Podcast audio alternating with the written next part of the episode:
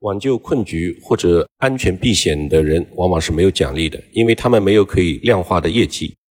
而销售冠军、研发团队经常能走到聚光灯之下接受膜拜，这种现象在社会上很常见。在企业管理中间，能够享受众人褒奖的，一定是那些带领企业获得销售业绩、斩获大客户、研发成功新产品的人或者团队。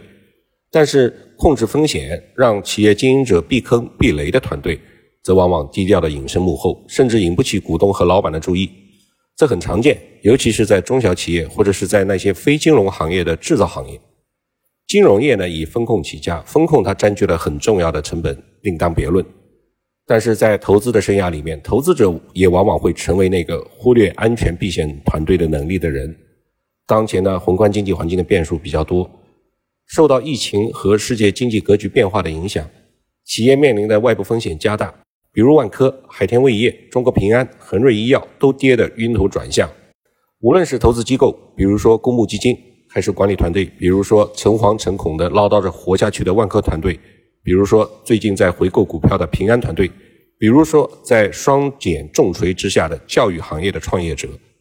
对于他们而言，夸张一点说，就如同《史记·项羽本纪》里面说的：“今足困于此，千亡我也，非战之罪。”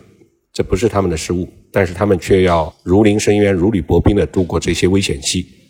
在我看来，这种时期的管理团队其实是面临着巨大的挑战和压力的。但是他们却没有可以量化的业绩，企业的营收、利润、现金流肯定是不好看的。这是因为企业处于转型期、着陆期和调整期。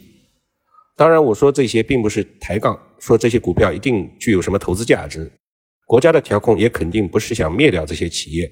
双减是为下一代减负。房住不炒也不是针对一家开发商，而传统的保险面临新的挑战转型，也不是平安一家所碰到的。我的意思无非就是在面临内外交困的现状的时候，能够带领企业渡过难关的团队，往往是不显山不露水的。而等到艰难的时刻过去，业绩和成长共舞，成交量和估值齐飞的光鲜时刻出来面对公众的，往往并不是他们。比如说，当年投资了海康威视的浙江东方，在海康威视上市之后，它持股的市值翻了将近百倍，这个功劳就不是东方现任管理团队的。又比如说，贵州茅台，从工艺流程到品牌宣传，基本上都只需要站在前人的肩膀之上，只要不搞砸，就是最大的成功。